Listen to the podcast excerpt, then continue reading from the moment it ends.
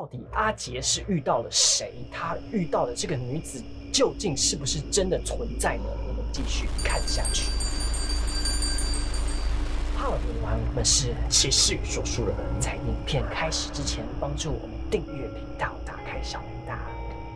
这个故事是发生在二零一一年的六月，主角阿杰是一位正在准备职考的高三生。